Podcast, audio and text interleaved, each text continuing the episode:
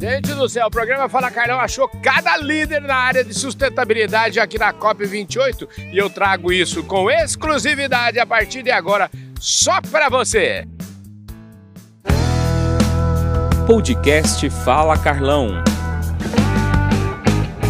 Adieriton Galvão de Freitas, ele é líder de sustentabilidade da CEMIG, a CEMIG que é uma companhia estatal lá de Minas Gerais, e eu queria, então, agradecer, muito obrigado pela gentileza de você fazer o esforço para estar conosco aqui. Viu? É isso, Carlão. Prazer, prazer dividir um pouquinho da nossa experiência na área de mudança do clima, falar um pouquinho da COP, enfim, contar um pouco do que está acontecendo. Pois é, rapaz. O, o Edmar falou que você é o cara, viu, rapaz? Edmar é muito amigo, né? Então aí.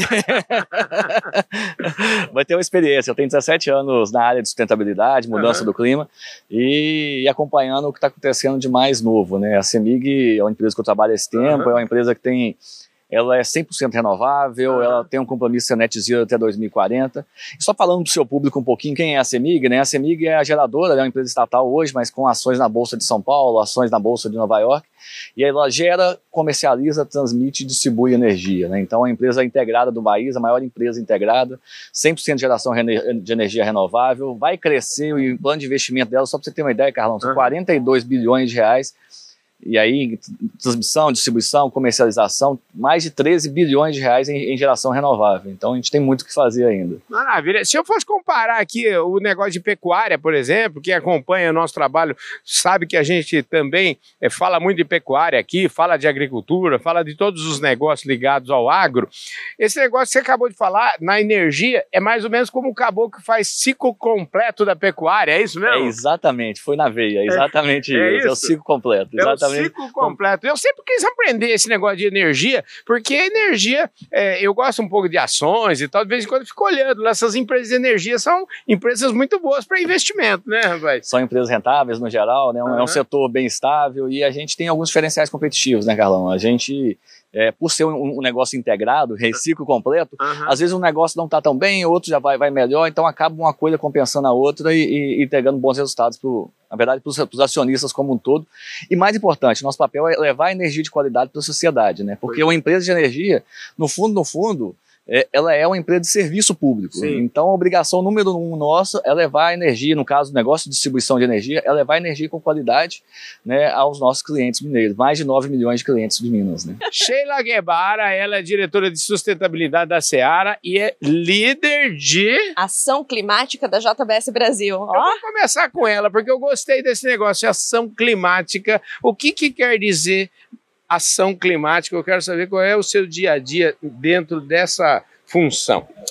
É, bom, eu sou uma apaixonada pelo assunto, né? Quem, quem conhece, quem acompanha Fala Carlão já deve ter me visto aí em alguns outros trabalhos aí anteriores. É, a pecuária, a, a, o setor do agronegócio, da agropecuária tem uma, uma função importante né, em entender qual que é a nossa pegada de carbono, qual que é a nossa emissão e o que, que a gente precisa fazer para reduzir e para caminhar para uma agropecuária de baixo carbono. Então, o nosso trabalho, meu trabalho, junto com, com um time né, super né, da alta prateleira lá da, da, JBS é identificar as oportunidades de descarbonização uhum. dentro da nossa atividade, na nossa cadeia, né, e estabelecer aí planos de ação né? O que, que efetivamente na prática a gente vai fazer para para endereçar essas reduções. Parte dessa combinação vai transformar, vai, vai também fazer deles produtores melhores, né? E portanto mais rentáveis, com mais lucro. É um pouco nessa linha. É muito nessa linha, né? Eu sempre é, acredito e a gente sempre falou para mim Sustentabilidade é eficiência, é uhum. é fazer mais com menos e mais com menos de todas as formas. Então,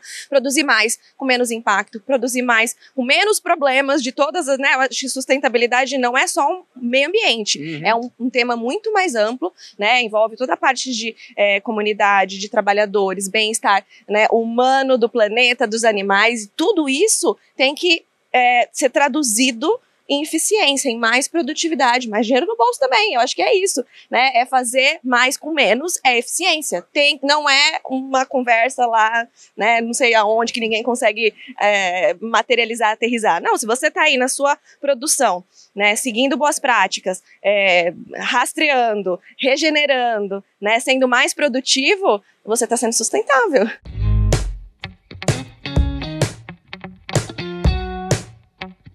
Quando pensava em logística, eu só pensava, eu lembrava só do transporte, só dos caminhões andando nas estradas aí. E, e o negócio de logística vai muito além disso, né? Vai, Carlão. O negócio de logística, hoje ele está amparado por muita tecnologia, né? Uhum. muita integração de informação com o cliente. É, depois do, do, da progressão do, do, negócio do B2C, né? que uhum. o, essa facilidade que a gente tem no, quando a gente faz compra pela internet, né? Uhum. a gente tem que evoluir o, o, o, B2B, que é um negócio cliente a cliente, da mesma forma. E a Bravo investe muito em tecnologia para gerar todas as informações que o cliente, o cliente o nosso cliente precisa para receber os produtos uh, dentro do prazo que precisa para aplicação. Rapaz, esse negócio deve ser uma briga danada, né? Porque entregar as coisas, e ainda mais para o produtor rural, né? Para o pessoal que usa defensivos e tudo, isso precisa chegar na hora certa, né? O caboclo que compra lá os produtos da Ubifol, por exemplo, eles querem receber na hora, né? Não, com certeza, Carlão. É, a, a a entrega no prazo é um dos requisitos mais fortes desse mercado uhum. e é, é, um dos pontos da Bravo também. A Bravo ela, ela tem excelência em, em, em, logística e é por isso que ela tem esse crescimento uh, de, de, de 20 e poucos anos. Ela é uma empresa jovem e hoje ela já é líder de mercado. Rapaz, para ser líder de mercado, quantas pessoas estão envolvidas nesse processo? E mais ou menos, como é que, como é, que é o tamanho da Bravo hoje? Bom, a Bravo hoje ela abriga é, 4.500 colaboradores, uhum. no geral, entre é, pessoal administrativo, pessoal de operação de armazém e motoristas. Uhum. E, e, ela entrega, como é que ela está no Brasil inteiro? Como é que é? Ela entrega no Brasil inteiro, ela está presente em todas as fronteiras do agro. A operação ela consiste basicamente em uma operação logística nas zonas de produção, recebendo a produção, fazendo transferências para as fronteiras agrícolas e uhum. fazendo a logística de distribuição nas fronteiras agrícolas e aí é, atendendo desde distribuidores até pequenos produtores, é, de acordo com a, a, a necessidade do embarcador. Como é que é a sua sensação como profissional, como, enfim, a satisfação de, de repente, esse tema, quando você começou a falar dele, talvez fosse um patinho feio da história, né? Como é que é? Exatamente. Olha, se a gente olhar para trás, essa é a minha 15 COP. Uhum. E ninguém falava disso, né? Assim, uhum. falava, obviamente, de carbono, mas era muito focado em petróleo, em gasolina. E é importante, 73% da emissão do mundo ainda é ligada ao combustível fóssil. Então, uhum. esse é o principal tema ainda. Mas a agricultura ela tangenciava as discussões e geralmente como vilão. Uhum. E a verdade é que a agricultura bem feita é o mocinho desse filme. Então, é, mas demorou, demorou para o pessoal achar que a gente era, era, era, era o, o mocinho. Então, é, é, muito bacana ver esse avanço, é, ver o quanto que o setor também foi amadurecendo. É, a gente encontrava dois, três representantes do agro em COP. Uhum. Né? Hoje, pelo menos aqui, deve ter uns 300, fácil é, da delegação de quase 3 mil brasileiros. Então, tem muita gente trabalhando nisso no agronegócio, muita gente trabalhando para mostrar que o Brasil é uma potência não só agrícola, mas também ambiental. E, e a gente demorou para entender que ser uma potência agrícola não exclui ser uma potência ambiental. Entendi. E que essas duas coisas juntas é que fazem a diferença para o nosso país, para a nossa população, mas para o mundo. E é isso que é a parte bacana aqui, né? Que, significa é, dirigir o negócio, implementar esse negócio de sustentabilidade numa entidade como a BR? Bom, a entidade né, é uma associação. A gente tem lá as três maiores indústrias do Brasil, mas tem outros uhum. 36 associados também, uhum. e que são empresas que estão todas comprometidas a avançar nessa agenda de sustentabilidade. A gente vem trabalhando isso com, com todas elas, né? Em coisas que são pré-competitivas. Então, avançar nessa agenda de regularização da produção, da rastreabilidade, isso ajuda todo mundo. Então, é criar uma agenda comum né, que interessa para os associados e que reflete no mercado, né, porque essa demanda vem do mercado, vem dos investidores. Assim, a gente teve um anúncio hoje aqui na COP do Reino Unido também com uma política de commodities sem desmatamento, que foi anunciado. Então, tudo isso que a gente está fazendo também é para atender demandas de mercado para a gente poder continuar exportando. O que, que a Ambipar atua em várias, várias várias vertentes aqui. Não sei se dá para mostrar lá, mas a gente está falando de meio ambiente, planejamento, até enfrentamento de crises aqui. A gente vai falar sobre tudo isso aqui, viu, gente? Muito bom. É, sustentabilidade é um tema muito amplo Uhum. e a Ambipar ela tem é, como sua missão Uhum. ajudar o planeta a ser mais sustentável. Legal. né? E, e aí o que, que a gente faz? A gente trabalha desde a parte de planejamento.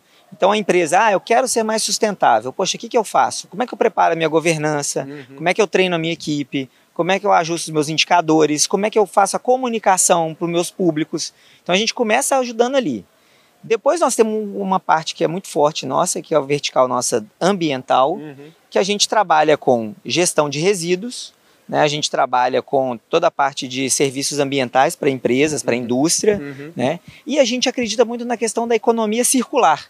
Então, por exemplo, para o público aí do agro, né? Uhum.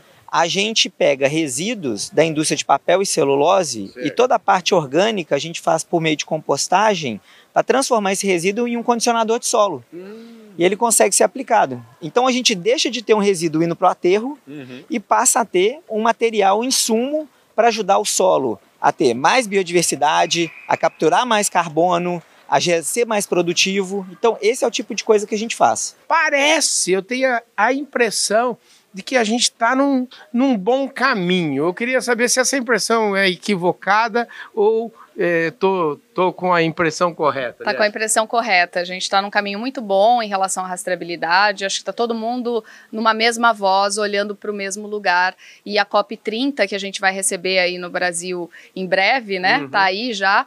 É, é o que tem motivado um pouco desses atores se engajarem e se encontrarem numa mesma agenda, que no caso aqui foi a discussão da rastreabilidade. Já que você está falando da COP30, é, essa semana aqui eu tive a oportunidade, no comecinho da COP, participei aqui mesmo, nesse espaço aqui, do lançamento de um decreto do governo do Pará falando justamente sobre esse tema. E o decreto, com alguns é, é, pecuaristas com quem eu conversei, é um, um decreto ousado, ou seja, ousado no sentido de, do tempo para fazer isso tudo.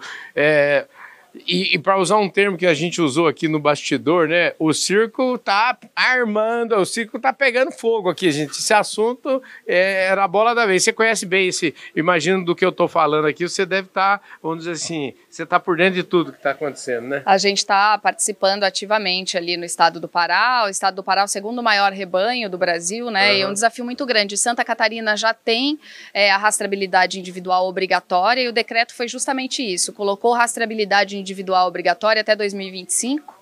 É, mas sem esquecer daqueles produtores que talvez não consigam chegar lá, como- também pensando como isso vai ser feito. Então, a JBS está participando ativamente desse processo para ajudar a levar a tecnologia para os produtores, porque o desafio não é só colocar o brinco né, no Uhum. animal, mas é de chegar esse brinco até lá, onde encontrar depois para reposição, quais vão ser as regras, eventuais punições se tiverem. Então, tudo isso está sendo pensado e articulado, muito bem articulado, e o governo aí tem esse desafio de liderar e colocou mais essa meta além da COP para fazer agora a rastreabilidade individual também.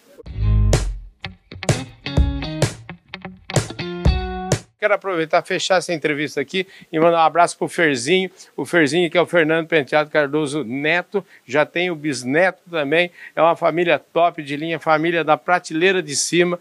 Um abração para eles, né? Um abraço, com certeza, e agradecer o legado da família Penteado Cardoso aí, que tanto nos orgulha de fazer parte. Com certeza. É isso aí, gente. E agradecer também a Datagro Markets, da família Nastari, a Ubifol, o Grupo Public e a plataforma Agro Revenda por esta jornada na COP28, que está quase no finalzinho. Mas, gente, a qualidade continua lá nas alturas. A gente volta já já.